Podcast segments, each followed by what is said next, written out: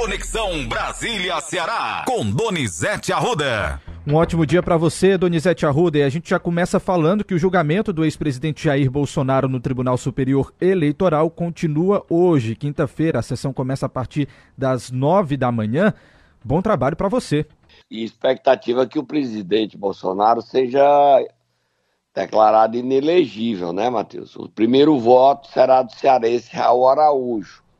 Muita expectativa com esse julgamento, muita expectativa é, não o presidente Bolsonaro, espera que algum ministro peça vista e adie pelo menos 60 dias o resultado.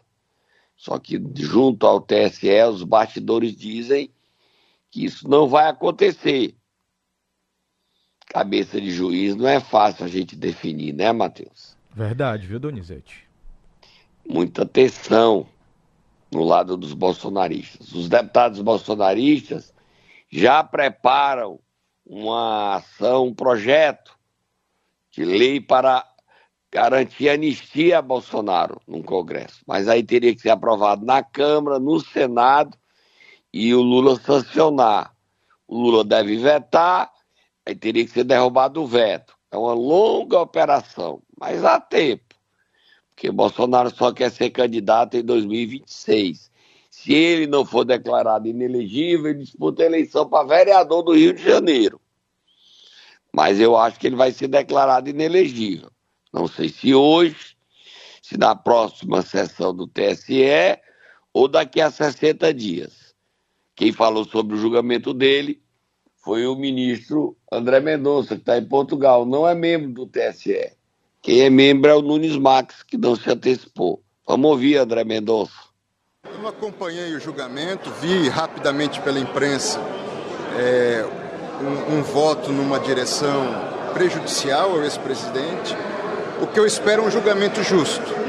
Assim como nós não queremos perseguição para um lado, assim como se critica perseguição a certos é, atores políticos, nós não podemos por conveniência ou por circunstância, compactuarmos com atitudes que não garantam os mesmos direitos de defesa e a mesma justiça para quem, de alguma forma, não pense ideologicamente como nós. Tá aí, Hoje é o dia D do julgamento de Bolsonaro no TSE, né? Então, na reta final, nesta quinta-feira, o ministro Raul Araújo abre os trabalhos após o corregedor eleitoral defender a condenação e o voto do relator Benedito Gonçalves.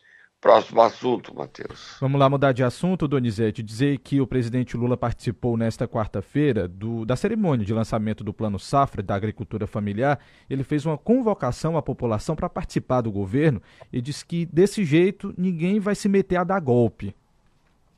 Vamos ouvi-lo. E nós agora estamos voltando mais calejado, mais preparado, mais maduro, mais responsável e com muito mais obrigações com a sociedade brasileira. Porque a gente agora tem que fazer mais e tem que fazer melhor. E a gente agora precisa fazer mais com a participação de vocês. Porque se vocês participarem ativamente, nunca mais alguém vai se meter a dar golpe, como foi dado na companheira Dilma Rousseff, ou vão tentar fazer o que fizeram dia 8 de janeiro, tentando invadir os poderes da Constituição. E veja que, diferente de outros presidentes, eu não estou mandando vocês comprar armas. Porque diziam que era comprar arma para defender a democracia. Eu, na verdade, quero que vocês produzam o máximo que vocês puderem produzir de alimento, da maior qualidade, porque a grande arma que nós temos nesse país é o povo de barriga cheia. É nenhuma criança ficar com fome ou nenhuma pessoa ir dormir sem ter um café para comer. Tá aí, Donizete. É, o presidente também está querendo fazer uma prateleira de terras para dar ao MST terras que antes do MST invadir, ele vai lá desapropria e disponibiliza para o MST para quem quiser fazer reforma agrária. Ele quer levar paz ao campo. Próximo assunto, Matheus. Vamos falar do censo, Donizete, que foi divulgado os Eita, dados ontem. que surpresa generalizada, não foi, Matheus? Verdade, viu, Donizete? Muita surpresa. Uma surpresa grande, Matheus. Olha, o Ceará, Matheus, você sabia que o Ceará cresceu só 4,02%, Matheus? Sim, Donizete, nós Verdade. falamos sobre isso por aqui também. Aí o seguinte, o Ceará, Matheus, é só, sabe, os estados que cresceram menos do que o Ceará, só são 2, 3, 4, 5, 6, 7. Quais sejam? Maranhão cresceu 3,05, Pernambuco 2,98, Rio Grande do Sul 1,74, Rondônia 1,19, Bahia, Bahia sumiu, né? 0,85. Rio de Janeiro, nossa, Rio de Janeiro parou no tempo. 0,40 e Alagoas 0,21. Foi o estado que menos cresceu.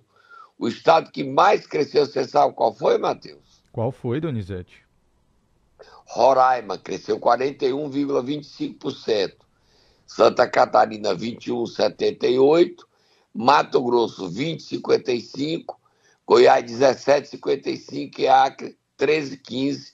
Seguido do Amazonas 13,12%.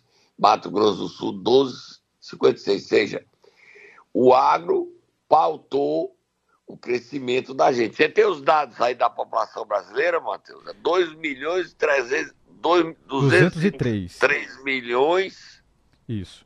São 203 milhões de habitantes. 203 milhões 62 mil 512, para ser mais preciso. Agora, Fortaleza era a quinta cidade mais habitada do país, entre as capitais. Agora é a quarta. Quarta, isso. Somos o quarto agora. Então, é o seguinte, nós, é, quem era a terceira era Salvador, quarto era o Distrito Federal, Brasília, no caso, né, a capital é Brasília, quinto Fortaleza. Salvador pula para quinto, é, Brasília sobe para terceiro e Fortaleza é quarto. 2 milhões e 487 mil, é isso, Fortaleza, Matheus? Isso, 2 milhões 428 mil 678. Certo. Aí nós temos o seguinte, aí nós vamos fazer agora entre as cidades que mais cresceram no Brasil, tem uma cearense. Você sabe qual é, Matheus? Entre as cidades que mais ganharam moradores, Donizete, você está falando? Ou É, que mais A cresceram? 18ª cidade, 18º município que mais cresceu. Você sabe qual foi? Qual foi? Itaitinga, Matheus. Aí você dá a lista dos municípios que mais cresceram no Ceará. Vamos lá, a gente tem aqui essa lista separada dos municípios que mais cresceram. Itaitinga, como você disse, 5,5%. Segundo lugar, Eusébio, com 4,1%. Terceiro lugar, Jijoca de Jericoacoara, com 3,5%. Em seguida, Barbalha, com 2,5%. Pindoretama, com 2%. Frecheirinha, com 1,4%. Tianguá, com 1,4%. Fortim, com 1,3%. Juazeiro do Norte, com 1,1%. E Pacajus, em décimo lugar, com 1,1% também. Aí, Matheus, seguinte, aí nós temos aí o seguinte, você vê algumas cidades, é, a sexta cidade que mais cresceu no Ceará e a sétima, Tianguá, tem uma porcentagem igual, 1,4, mas em número de moradores, Frecheirinha cresceu mais do que Tianguá. O nono e o décimo, do mesmo jeito, em termos de porcentagem, Juazeiro do Norte e Pacajus, 1,1, mas em termos de moradores, Juazeiro cresceu mais do que Pacajus. Aí vamos ver de onde são essas cidades, qual a região. Itaitinga, entre as 10, tá? Itaitinga, Eusébio, Pindoretama e Pacajus, das 10, Matheus, das 10. 1, 2, 3, 4 são da região metropolitana de Fortaleza, certo? Itaitinga, Certo. Eusébio, Pindoretama e Pacajus. É, do Cariri, nós temos dois do Crajubá, Barbalha e Juazeiro. Aí nós temos, fora isso, do litoral oeste, Jijoca, de Jericoacoara. Aí nós temos Fortim, do litoral leste. E nós temos, é, na Serra Grande, Tianguá e Frecheirinha é uma região ali da Zona Norte. É o que está diferenciado ali. Frecheirinha tem crescido 1,4. É, devia, é, uma, é a cidade que eu não consigo entender, Matheus, Frecheirinha. Tá certo? Que cresceu tanto. Agora, Itaitinga tem é a cidade que cresceu, virou a terra da, dos presídios, muita gente foi morar lá, e é a cidade hoje que a população é impressionante, a quantidade de gente que está morando em Itaitinga, né, Matheus? O pois número é. está aqui. Agora... Que tá, 80, é, 64.648 habitantes. Diga, Matheus. Agora vamos correr, Donizete, para a gente dar as 10 cidades que menos cresceram aqui no estado. Vamos, Vamos lá? lá. Você quer falar ou eu posso, eu posso já contar aqui para o pessoal a Eu lista? posso dizer que a cidade que menos cresceu no Brasil é Cearense. Você sabia? Sim, sabia sim. Você sabe qual é? Município de Catarina, Donizete. Menos 4,9%. 49, né? É menos 4,9%. É, É, quase isso. metade da população. Ela perdeu 8 mil, mais de 8 mil moradores. Depois, vamos lá, depois vem quem? Depois de Catarina vem São João do Jaguaribe, com menos 2,5%. Todos esses dados é, negativos, tá, Donizete? Palmácia, 1,3% negativo. Potengi, também a mesma porcentagem, 1,3% negativo. Seguido vem Saboeiro e Acopiara, com menos 1,1%. Depois Mombaça, com 1% negativo. O Mari, com 0,8%. Maranguape, com menos 0,7%. E Farias Brito, com menos 0,6%.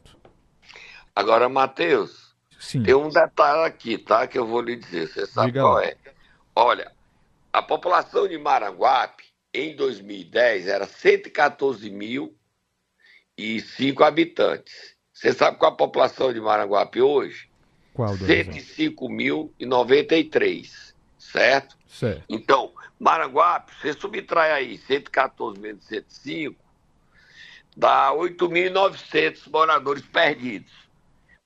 Em número de moradores, uma das cidades que menos cresceu e que perdeu habitantes foi Maranguape. Proporcionalmente, em termos de porcentagem, foi Catarina, mas Catarina ainda cresceu em moradores, perdeu menos moradores do que Maranguape. O problema é que a população de Maranguape era maior. Catarina tinha 18.705 moradores em 2010, caiu para 10.243. 18.705 para 10.243. Então, você tem uma ideia, a cidade de São João do Jaguaribe tinha 7.900 moradores em 2010, agora tem 5.805. Palmácia tinha 11.994, agora tem 10.242. Potengi tinha 10.273, hoje tem 8.833. Saboeiro tinha 15.792, agora tem 13.854. A Copiara perdeu muitos moradores. A das cidades que, depois de, Catar... Maranguape, Catarina, a cidade que mais perdeu moradores foi a Copiara. Tinha 51.271, caiu para 44.962. Apesar da porcentagem ser de 1,1. Percentualmente é 1,1, mas em termos de números é muito. Perdeu quase 5 mil moradores. 5, 6 mil moradores. Né? 6 mil moradores. É muito o número perdido. Esses dados estão no censo e a gente está dando pela primeira mão para todo o Ceará, Matheus. É isso, Donizete. Momento Nero. Quinta-feira, Donizete, nós vamos acordar quem hoje? O presidente nacional do PDT, tá licenciado, Carlos Lupe. Vamos lá, Tatá?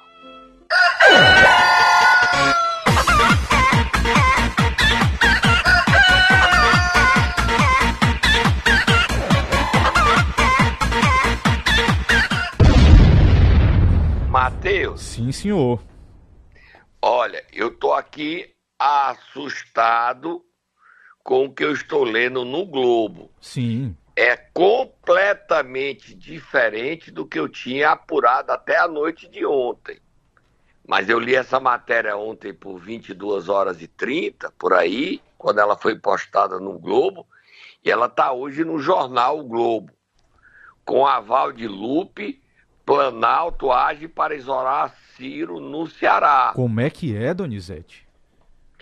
Com aval de Lupe, Planalto age para isolar Ciro no Ceará.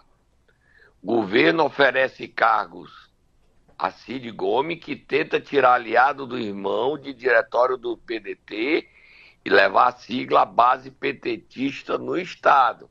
Não é o que eu soube ontem, mas lê esse trechinho aí. Lê teu trechinho aí do. Teu trechinho aí do. Ontem o Cid e o Elmano estiveram na Folha de São Paulo falando sobre energia renovável, sobre hidrogênio verde. Isso. Lê o trechinho aí é, tem um trechinho aí, lê um trechinho. É, ontem o Lupe teve, se reuniu com o titular da parte de Relações Nacionais, Alexandre Padilha, para alinhavar a distribuição de cargo. No encontro, Lupe elogiou a indicação de Lúcio Gomes, que está assumindo docas, e afirmou que conduzirá com Cid, Eumano e com o ministro da Educação e ex-governador do Ceará, Camilo Santana, abre aspas, as tratativas para colocar o PDT na base do governo Elmano. Olha a Moab aí, solta a Moab. Você tem como ler aí? Tenho sim, Donizete, já tá aqui em mãos. que eu não tô lendo errado e tô tocando fogo? Sim, tá tudo certo aqui. O que é que o Globo vai dizer? Que teve acesso a essas declarações ao telefonar para Lupe durante a reunião, ou seja, o Globo conseguiu falar com o ministro que confirmou essas informações. Só que depois, segundo o Globo, procurou novamente Lula e o ministro não se posicionou. Mas aí tem mais aqui na matéria. Procurou Lula. Lula não, Lupe. Lupe, exatamente. Procurou o ministro Lupe, mas ele não se posicionou mais. Mas tem outras informações. Posso ler ou não?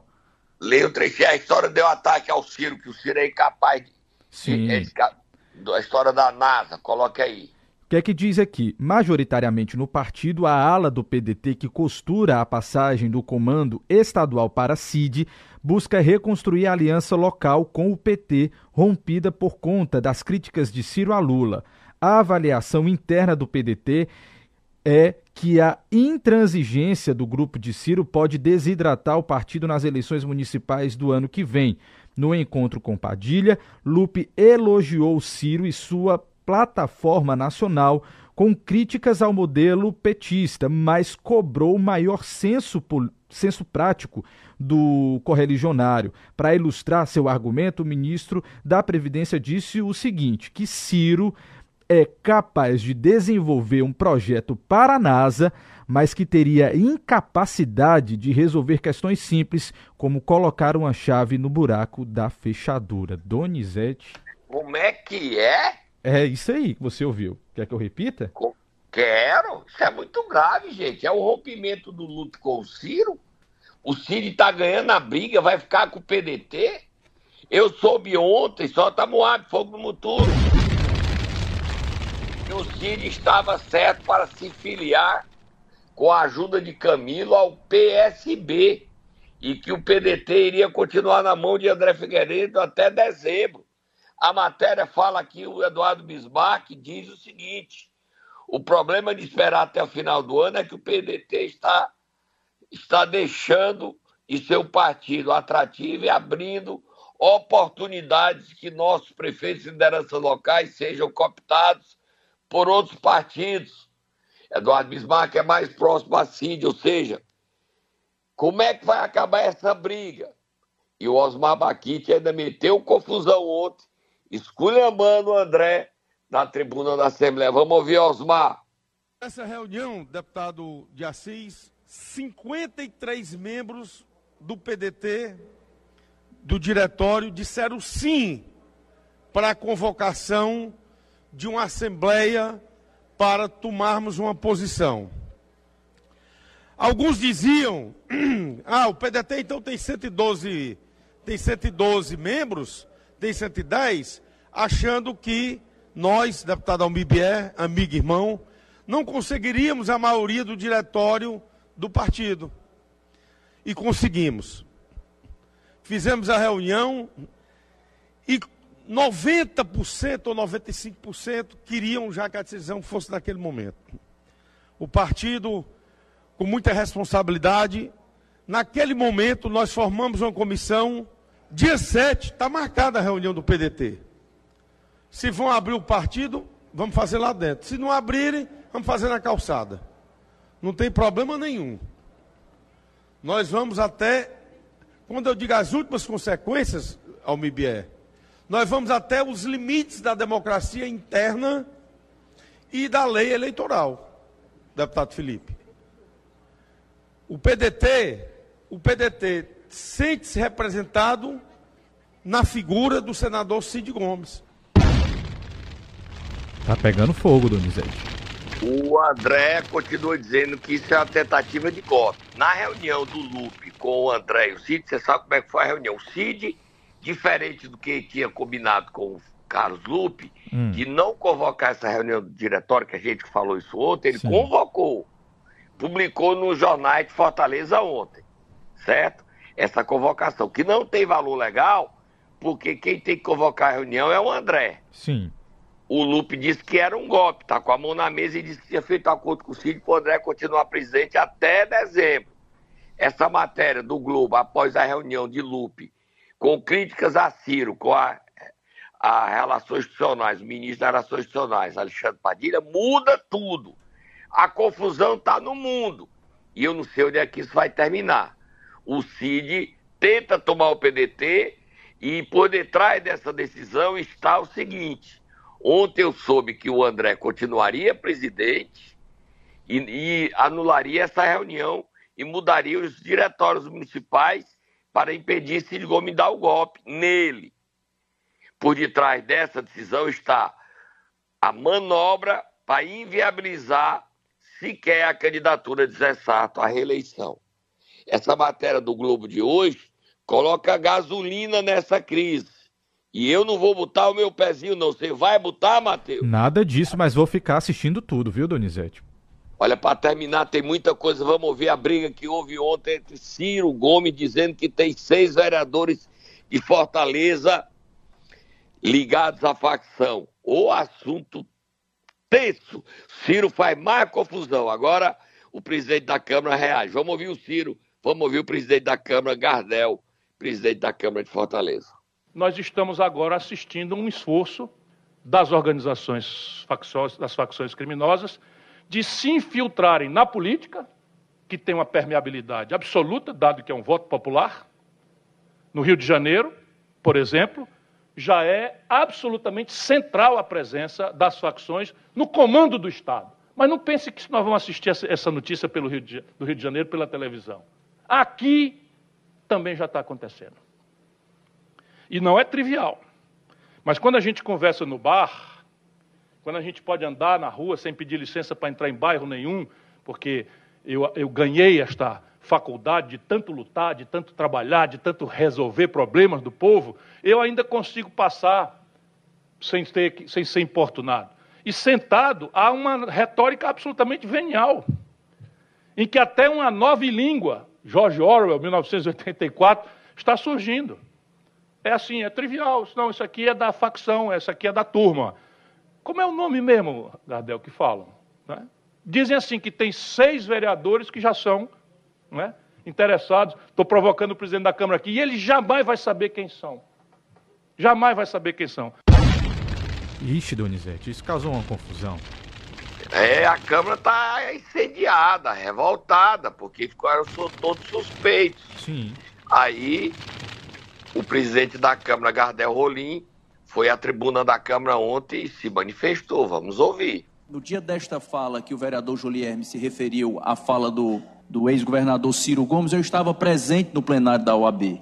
Então, sei exatamente o contexto a qual ela foi dita. Tenho certeza que o ex-governador Ciro, ex-prefeito, foi, foi enganado, foi é, ou seja, tentaram, tentaram macular a imagem desta Câmara. Mas eu quero dizer, vereador Julierme, primeiro, nós não ficamos calados.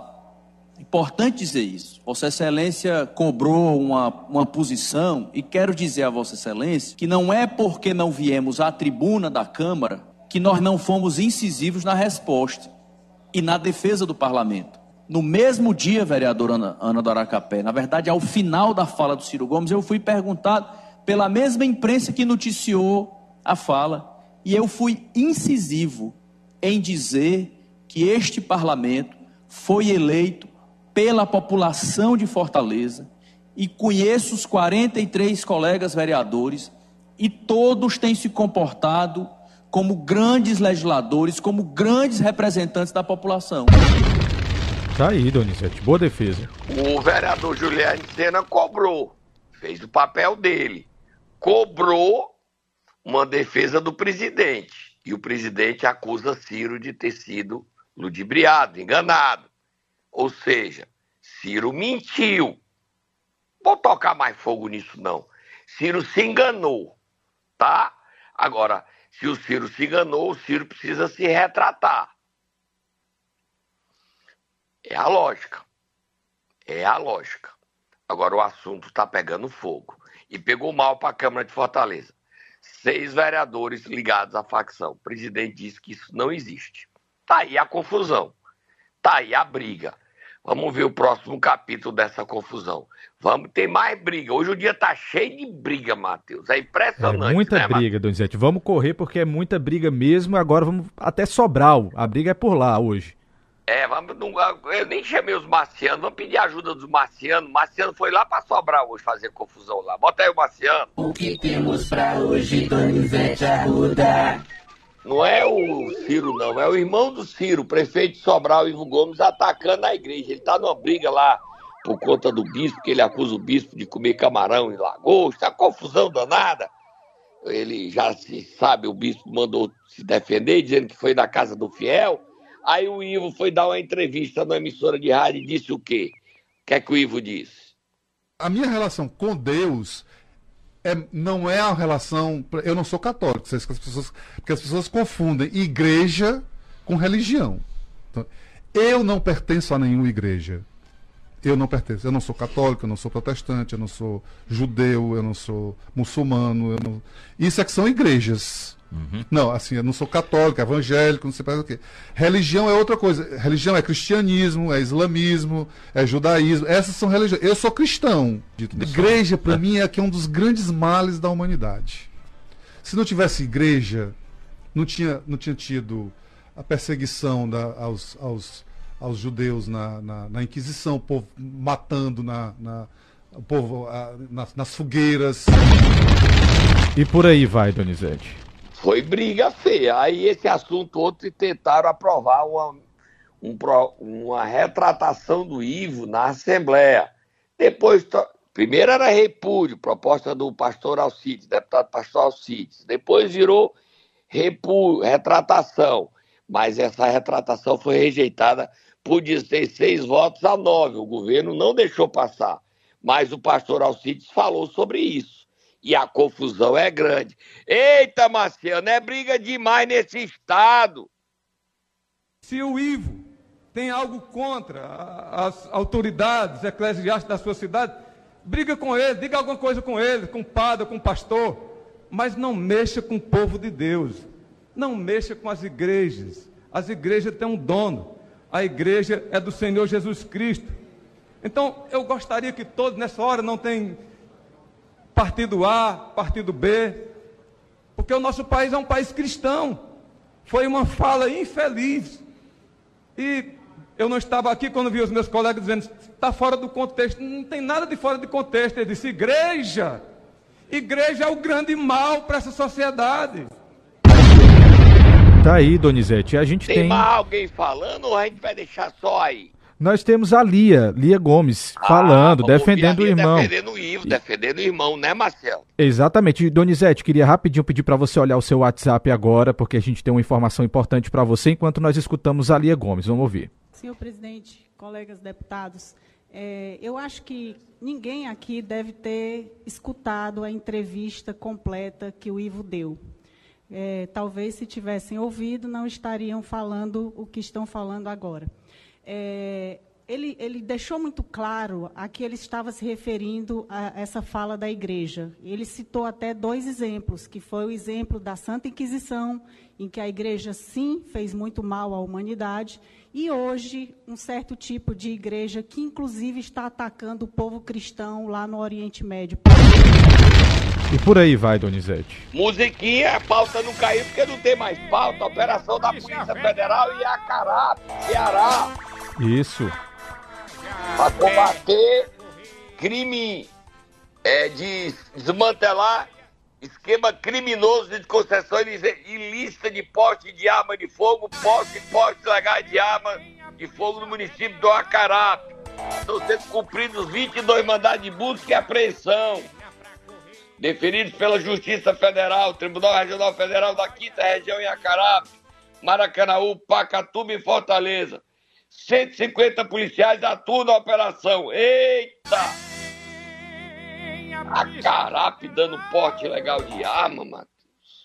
É isso, mas vamos lá, Donizete, porque acabou o nosso tempo, estouramos. Mais informações no seu Twitter, no seu Instagram, Donizete Arruda 7 e também no cn7.com.br, combinado?